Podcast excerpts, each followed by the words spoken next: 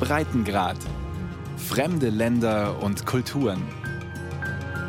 Ein Podcast von Bayern 2.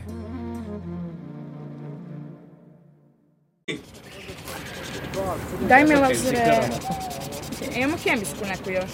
Eine Stunde zuvor. Etwa 20 Studenten bereiten sich auf diese zehnte Demonstration Mitte Juli in Belgrad vor. Sie haben sich in einem kleinen Park im Zentrum getroffen. Sie beschriften Plakate mit Eddings. Auf den Plakaten steht, die Studenten schweigen nicht oder rechnet mit uns. Die Gruppe nennt sich Studenti protiv nasilja, Studenten gegen Gewalt, eine Untergruppe der großen Protestbewegung Serbia protiv nasilja, Serbien gegen Gewalt.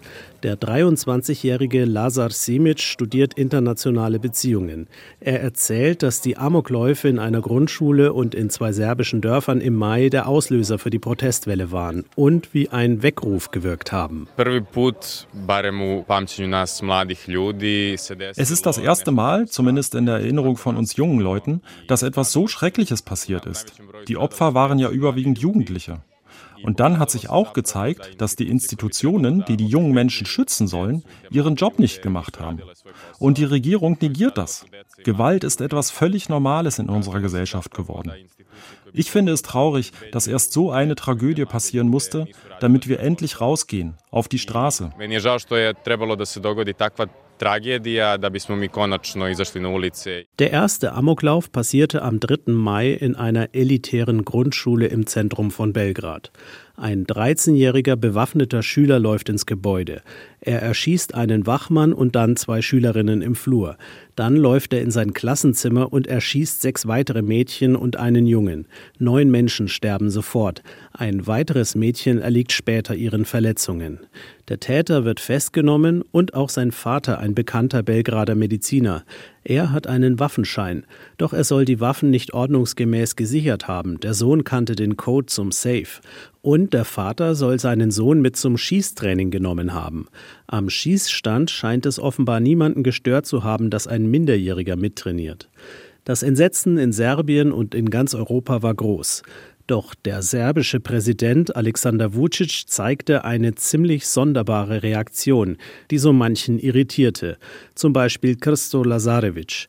Er arbeitet für die Grünen im EU-Parlament und ist Mitbetreiber des Internet-Podcasts Balabala Balkan. Krsto Lazarevic hat bosnisch-serbische Wurzeln. Er kommentierte Vucics Verhalten auf der Pressekonferenz nach dem Amoklauf mit deutlichen Worten in seinem Podcast. Wenn man so ein Ereignis erlebt, erwartet man ja vielleicht von einer Regierung oder von den Verantwortlichen, dass sie auch Verantwortung übernehmen oder irgendwas halbwegs angemessenes sagen zu so etwas. Das ist genau das Gegenteil von dem, was danach passiert ist. Ich habe fast gezittert vor Wut. Es war wirklich unfassbar, was der für eine Scheiße erzählt hat in dieser Stunde. Da werden neun Menschen ermordet von einem 13-Jährigen.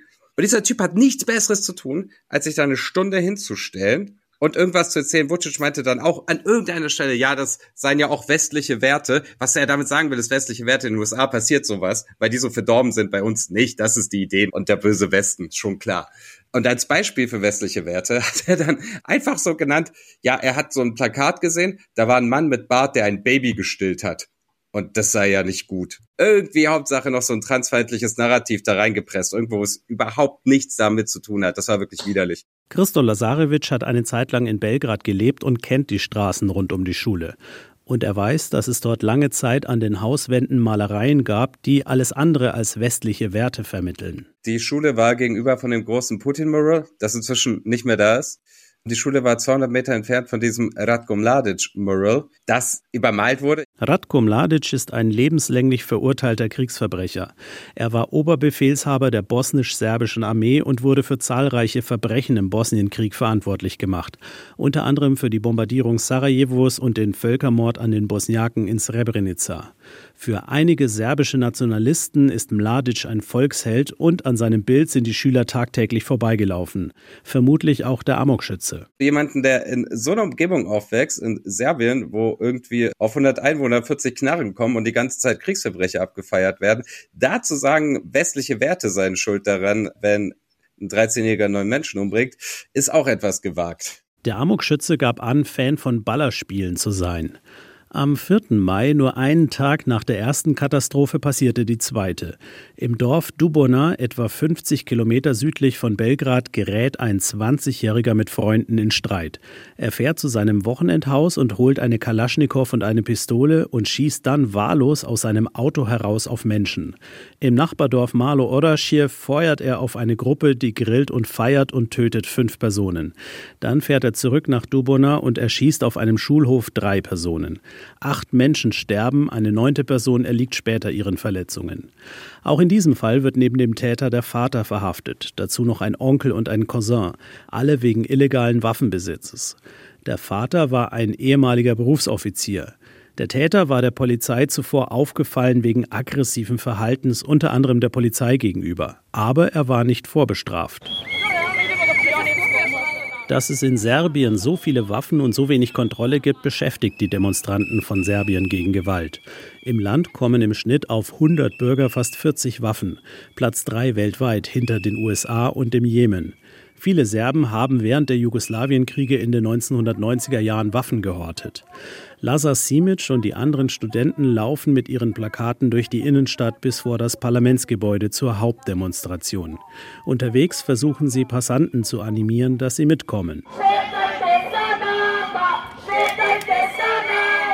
Shetai Sanama, spaziert mit uns, ruft eine Studentin durch ein Megafon. Ein paar ältere Leute in einem Café klatschen. Bravo Kinder, ruft eine Rentnerin. Andere gucken eher missmutig. Dann schnappt sich Lazar Simic das Megafon. Wir sind alle miteinander dafür verantwortlich, die Zustände zu verändern. Sonst werden irgendwann auch unsere Kinder in einem Serbien leben, in dem du nicht sicher bist, wenn du auf die Straße trittst, wenn du in die Schule gehst. Ich sage euch, wir werden so lange spazieren, solange sich die Dinge nicht verändern.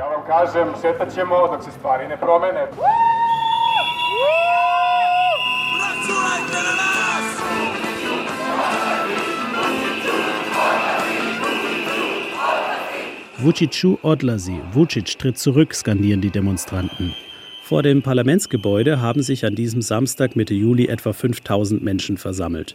Im Mai kamen pro Demonstration noch 50.000 bis 100.000 Menschen. Es sind Sommerferien. Auf der Bühne auf einem Anhänger spricht der Aktivist Smiljan Banjac. Er nennt eine der wichtigsten Forderungen der Demonstranten.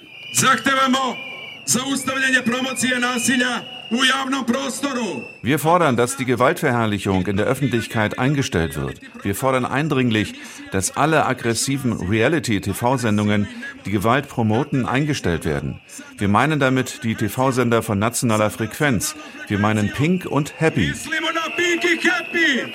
Pink und Happy TV sind regierungstreue private Boulevardfernsehsender, die bekannt dafür sind, Präsident Alexander Vucic eine Bühne zu bieten. Der Präsident ist im Programm omnipräsent und wird immer positiv dargestellt. Darüber hinaus gibt es oft Reality-Shows. Besonders beliebt ist die Sendung Sadruga im Sender Pink. Es ist wie Big Brother, nur mit richtig üblen Typen.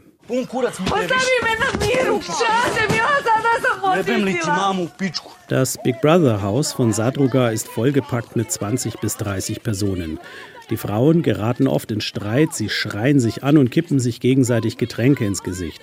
Die Männer, viele von ihnen sehen aus wie Hooligans, rasten immer wieder aus und es kommt zu Schlägereien. Zu echten, bei denen die Securities des Senders eingreifen müssen. Einer der Darsteller ist Christian Golubovic, ein bekannter serbischer Gangster, der viele Jahre im Gefängnis saß, zuletzt acht Jahre am Stück, unter anderem wegen Drogengeschichten, Schießereien und Körperverletzungen. Golubovic erklärt in einer Sadruga-Folge, wie man im Knast den perfekten Mord verübt. Man nimmt eine Decke und wirft sie so um ihn herum und dann helfen fünf bis sechs Leute mit, das Opfer in die Decke einzuwickeln und festzuhalten. Und dann heben wir ihn hoch und stecken seinen Kopf in die Schlinge von dem Strick. Und weil er die ganze Zeit in einer Decke steckt, hat er keine Kampfspuren an den Armen und Beinen.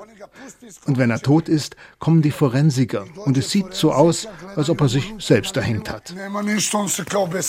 Jelko Bodrožić ist Präsident des unabhängigen serbischen Journalistenverbands NUNS. Er wirft den regierungsnahen Boulevardsendern vor, die Verrohung der Gesellschaft voranzutreiben. Es geht um Skandale, um Schlägereien und um Gewalt und das unterhält das ganze Volk.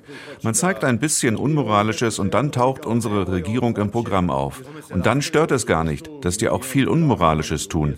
Dass zum Beispiel Kriminelle für die Regierung Demonstranten zusammenschlagen oder Schwule auf Pride-Paraden attackieren. Das ist unter Vucic zur Normalität geworden. Der Präsident kommt aus dem Lager der radikalen Nationalisten. Als sie an die Macht kamen, haben sie vielen Kriminellen die Haftstrafen verkürzt. Die Kriminellen sind ihre paramilitärische Armee von Anfang an. Auch verurteilte Kriegsverbrecher treten in den serbischen Boulevardsendern auf. Im Frühstücksfernsehen von Happy TV sitzt Vojislav Šešelj. Er war während der Jugoslawienkriege politischer Kopf der sogenannten Chetnik-Bewegung. Er saß zwölf Jahre in Haft, unter anderem wegen Verbrechen gegen die Menschlichkeit.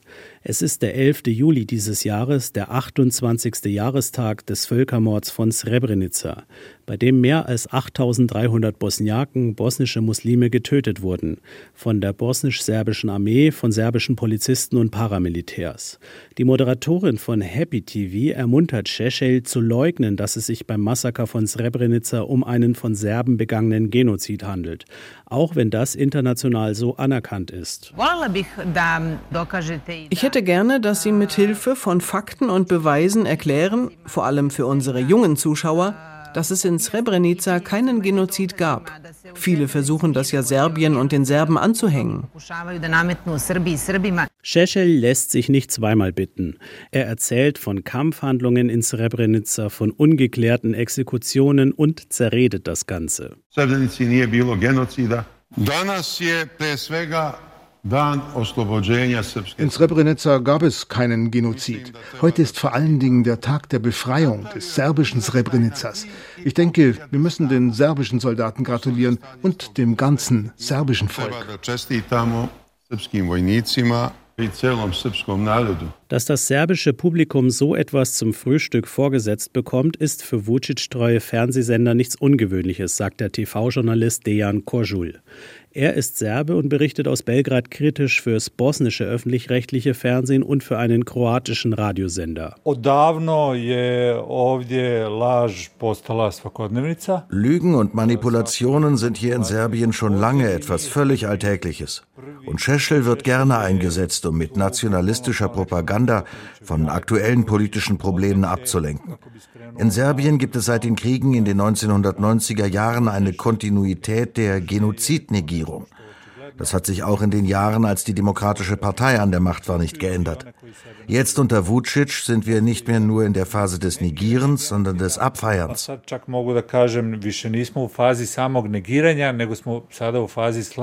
Der verurteilte Kriegsverbrecher Vojislav Šešelj darf ziemlich oft im Fernsehen reden. Er war der politische Ziehvater des heutigen serbischen Präsidenten Alexander Vucic.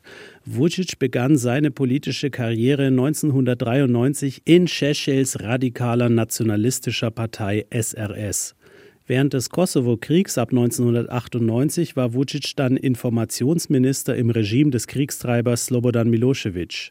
Nach dem Sturz von Milosevic im Jahr 2000 war Vucic einige Jahre raus aus der Regierung. In Serbien gab es erste Schritte der Demokratisierung, eingeleitet durch Premier Zoran Djindjic von der Demokratischen Partei. Doch Djindjic wurde 2003 erschossen vor der Eingangstür des Regierungsgebäudes in Belgrad. Boris Tadic war der letzte Präsident der Demokratischen Partei von 2004 bis 2012. Dann wurde er abgewählt und musste Tomislav Nikolic und dessen Partner Alexander Vucic Platz machen. Die beiden hatten einen politischen Coup gelandet. Sie hatten sich von Šešeljs radikaler Nationalistenpartei gelöst und gaben sich proeuropäisch.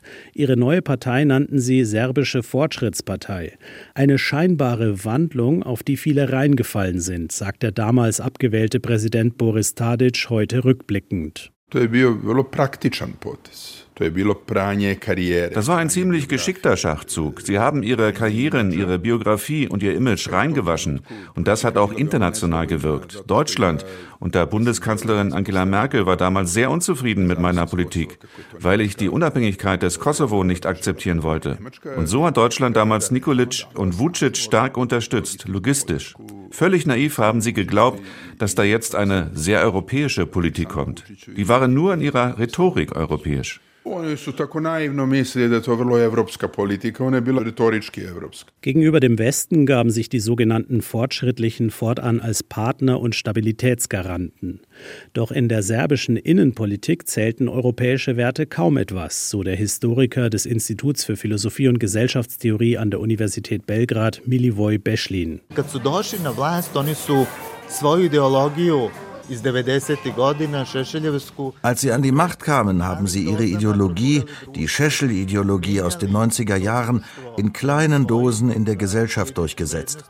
Das führte dazu, dass heute weniger als ein Drittel der Serben der EU beitreten wollen und dass prorussische Propaganda auf fruchtbaren Boden fällt.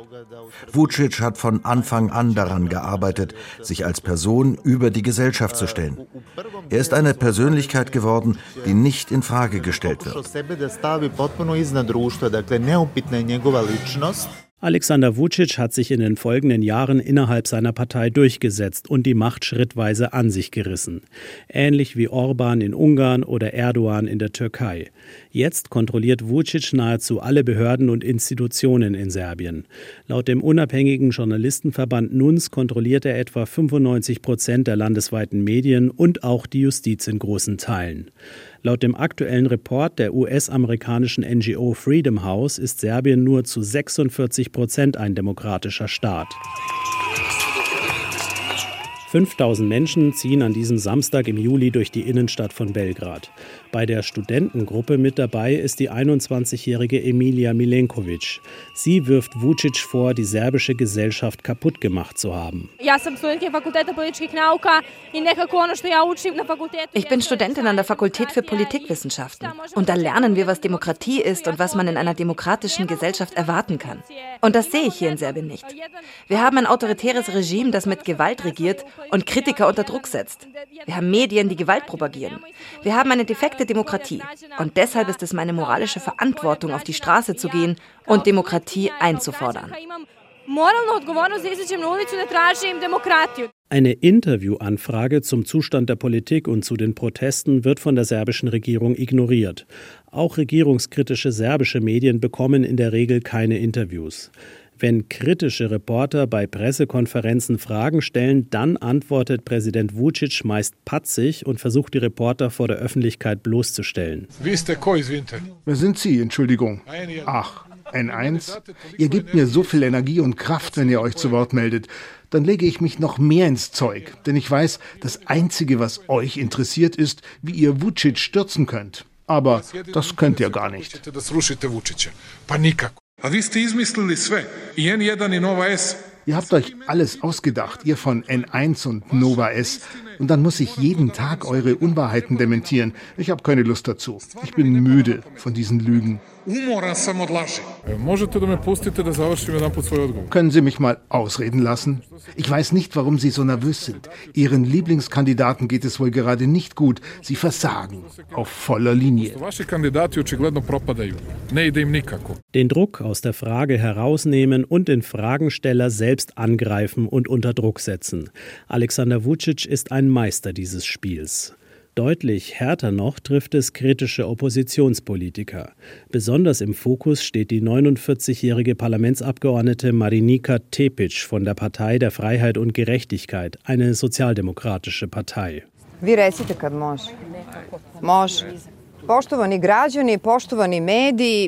Mitte Juli steht Marinika Tepic mit anderen Oppositionellen vor dem Zentralgefängnis in Belgrad und gibt eine Pressekonferenz. Im Gefängnis ist eine Polizistin in Untersuchungshaft.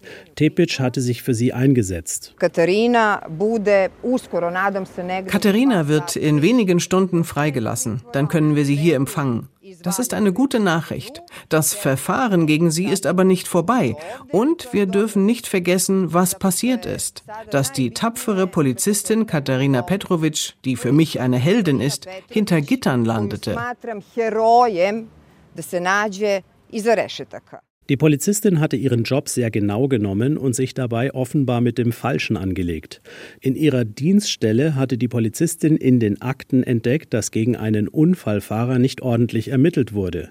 Der Mann hatte zwei Frauen in ihrem Auto angefahren und leicht verletzt. Er blieb unbehelligt, obwohl in seinem Blut Alkohol- und Kokainspuren gefunden wurden. Die Polizistin wandte sich an Marinika Tepic, die der Sache bereits nachgegangen war. Das Pikante beim Unfallfahrer handelt es sich um Nikola Petrovic, den ehemaligen Direktor eines öffentlichen Stromversorgers, ein Freund des serbischen Präsidenten Vucic und Trauzeuge bei Vucics zweiter Hochzeit. Der Fall sorgte in den regierungskritischen Medien für einen Skandal. Katharina Hrabra. Katharina ist tapfer und eine Heldin, weil sie allen gezeigt hat, dass sie für die Bürger arbeitet und nicht für die politischen Anführer und deren Paten. Nach der Freilassung aus der Haft droht der Polizistin noch ein Disziplinarverfahren wegen unerlaubter Datenweitergabe. Das Verfahren gegen Vucic's Paten läuft noch, er bleibt aber auf freiem Fuß. Marinika Tepic macht im Parlament auf solche Skandale immer wieder aufmerksam. Darauf reagieren die Abgeordneten und Minister der Regierungspartei oft mit persönlichen Angriffen. In der Fernsehübertragung bekommt man nicht mit, mit was für Zwischenrufen wir es zu tun haben, von Seiten der Regierungsabgeordneten. Wenn ich im Parlament rede, dann höre ich sexistische Beleidigungen, aber auch rassistische, weil ich rumänische Wurzeln habe. Und es werden Lügen über mich erzählt. Früher hat mich das getroffen und wochenlang beschäftigt. Jetzt beschäftigt mich das nur noch ein paar Stunden. Meine Kinder haben oft geweint deswegen. Als mein Sohn ein Teenager war, war das schlimm. Er ging zum Kiosk, wollte Kaugummis kaufen und sah dann Zeitungen mit Schlagzeilen wie Genozid Marinika, schickt sie zurück nach Rumänien. Marinika hasst Serben.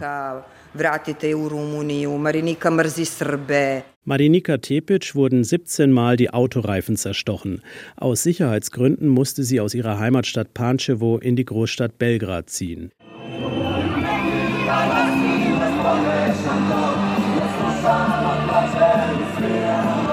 Die Demonstranten in Belgrad sind mittlerweile seit drei Monaten regelmäßig auf der Straße. Erreicht haben sie bislang aber nichts außer Aufmerksamkeit. Präsident Vucic zeigte sich im Mai, als noch bis zu 100.000 Menschen auf der Straße waren, beeindruckt. Er ging die Demonstranten aggressiv an und sprach von Hyänen und Geiern, die die Amokläufe für politische Zwecke missbrauchen würden. Vucic organisierte eine Gegendemonstration. Jetzt ignoriert er die Demos und hofft wohl, dass die Proteste immer kleiner werden und abebben. Vucic's eigene Anti-Gewalt-Maßnahmen nach den Amokläufen reichen den Studenten nicht. Sie seien reine Symbolpolitik. Die Regierung hat zwar schon über 100.000 Waffen eingesammelt, doch insgesamt sollen im Land etwa eine Million nicht registrierte Waffen kursieren. Keiner weiß das so genau und Vucic's Ankündigung, die Gewalt-Big Brother-Show Sadruga werde abgesetzt, hat sich als leere Versprechung entpuppt. Neue Staffeln sind wieder in Planung, wobei der Sender Pink versprochen hat, dass die dann weniger gewalttätig sein sollen.